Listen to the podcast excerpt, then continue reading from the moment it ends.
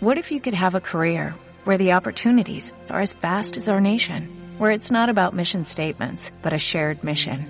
At U.S. Customs and Border Protection, we go beyond to protect more than borders, from ship to shore, air to ground, cities to local communities. CBP agents and officers are keeping people safe. Join U.S. Customs and Border Protection and go beyond for something far greater than yourself. Learn more at cbp.gov/careers.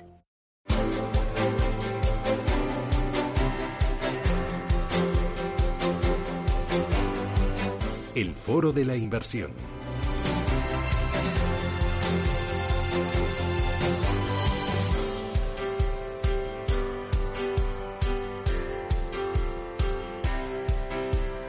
Foro de la Inversión con Munes Melguani, que es socio fundador de Cross Capital EAF. Munes, ¿qué tal? Muy buenos días. ¿Qué tal? Buenos días, Susana. Eh, ¿Vosotros qué tal? ¿Cómo vais? Pues muy bien, confinados como gran parte del sector, pero sobrellevándolo bien y, y los clientes pues tranquilos. Eh, ¿cómo, ¿Cómo estáis trabajando desde una EAF, una empresa de asesoramiento financiero, para seguir prestándole el mismo eh, servicio, incluso un servicio mucho mejor, mucho más cercano, volcado en el cliente en estos momentos donde eh, el cliente más que nunca se tiene que colocar en el centro? Bueno, el, digamos que el, el núcleo es la tecnología, ¿no? Desde hace ya un par de años eh, venimos trabajando en, en cloud con todo tipo de herramientas eh, telemáticas para comunicarnos con los clientes, es decir, ahora eh, bueno, pues ha puesto mucho de moda las videollamadas, nosotros llevamos haciéndolo desde hace un par de años con, con cierta frecuencia y sobre todo por la característica de las islas, ¿no? Eh, tenemos clientes en casi todas las islas y en lugar de estar cogiendo aviones, eh, que por supuesto los cogemos, ¿eh? pero, pero siempre hemos promovido la utilización de este tipo de herramientas. Eh, eh, esta mañana hablábamos tú y yo y decíamos, la verdad, este esto del COVID-19 pues está haciendo que muchos clientes sufran porque las carteras quizás no estaban bien perfiladas o no estaban bien construidas o asesoradas y pone en valor todavía mucho más el trabajo de todo lo que son empresas de asesoramiento financiero, todas esas empresas eh, que dan eh, servicios de inversión, las agencias de valores, las sociedades de valores y también las EAF. Esto puede ser un revulsivo importante para que lo hacen bien, eh, sigan sobreviviendo e incluso ganen un mayor tamaño en el mercado. Sí, estoy de acuerdo contigo, ¿no? O sea, la, digamos, las empresas de servicio de inversión, como bien dices, han ido evolucionando en los últimos años. En España, en términos relativos, hay muy pocas, hay 240 eh, en relación con otros países donde hay decenas de miles y bueno, digamos que la, cultura financiera en España ha ido mejorando, ha ido evolucionando, pero sigue estando la economía muy bancarizada. eh, a partir de ahí, el servicio yo creo que lo vienen apreciando los clientes eh, conforme pasan los años y el patrimonio asesorado ha ido, ha ido aumentando. ¿no? Eso es fiel muestra de que lo estamos haciendo bien. Ahí lo importante es que el cliente conozca de vosotros, que hay otras alternativas al sector financiero tradicional, que están los asesores financieros, igual que están las gestoras españolas independientes o las gestoras internacionales, pero pueden ir más allá de lo que es eh, el mercado bancarizado. Sí, totalmente, ¿no? O sea, por, dar algunos datos, ¿no? Ahí eh, el patrimonio en fondos de inversión en España ronda los 250.000 mil millones.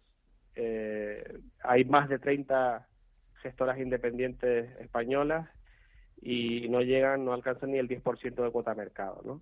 Eh, aún así, eh, creo que ha sido un salto considerable en los últimos cinco o seis años. La gente se está dando cuenta de, que el performance de los fondos de inversión de gestoras independientes es mucho mejor eh, a lo largo del tiempo que los productos bancarios, pero aún así todo pues queda mucho trabajo por hacer.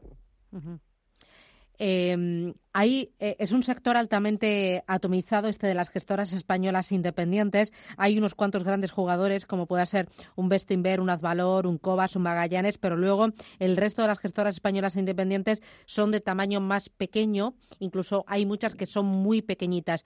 ¿Tú crees que vamos a ver concentración en este sector? Sí, yo creo que sobre todo mm, tras la entrada en vigor de la MIFID II, esta directiva que entró europea que entró en vigor en enero de 2018, eh, si vamos, que, ha supuesto un incremento significativo de, los requisitos regulatorios a cumplir por todas las empresas que prestan servicios de inversión. Si a eso le juntamos el, tema tecnológico, pues suponen grandes inversiones y, supone pues invertir en no solo en tecnología, sino también en, equipo y en recursos humanos, ¿no?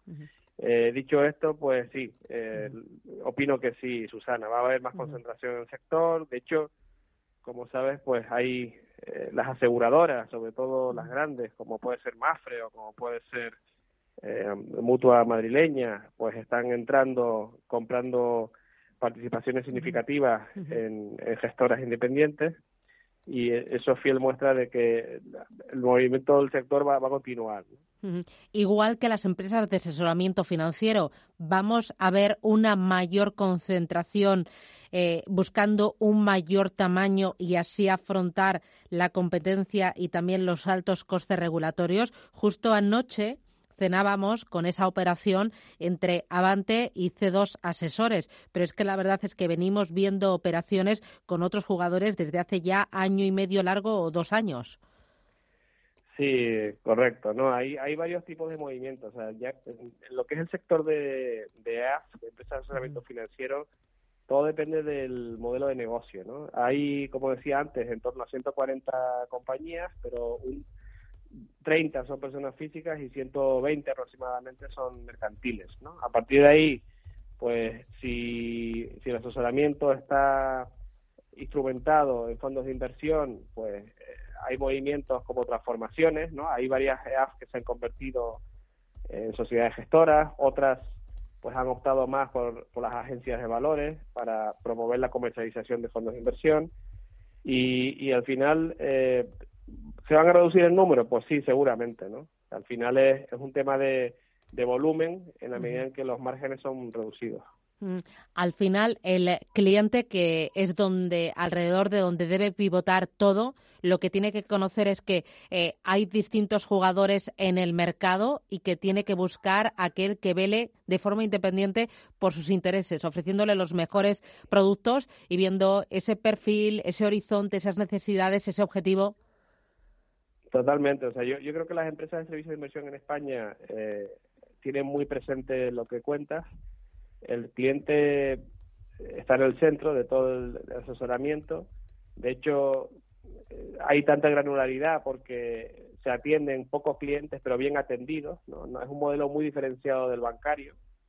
Eh, se ha ido ganando a lo largo de los años eh, clientela, ya superan los 30.000 clientes. Y al final lo que no se trata de hacer trajes a la medida eh, para todos y cada uno, pero, pero sí que se atiende de forma más personalizada. Eh, Munes, eh, cuéntame desde vuestra EAF, desde Cross Capital, ¿cómo lo estáis haciendo estos días? ¿Cómo estáis atendiendo a los clientes? ¿Y qué ofrecéis que os diferencie de, de, otras EAF que hay en el mercado? hay en tu tierra, pero también aquí en España.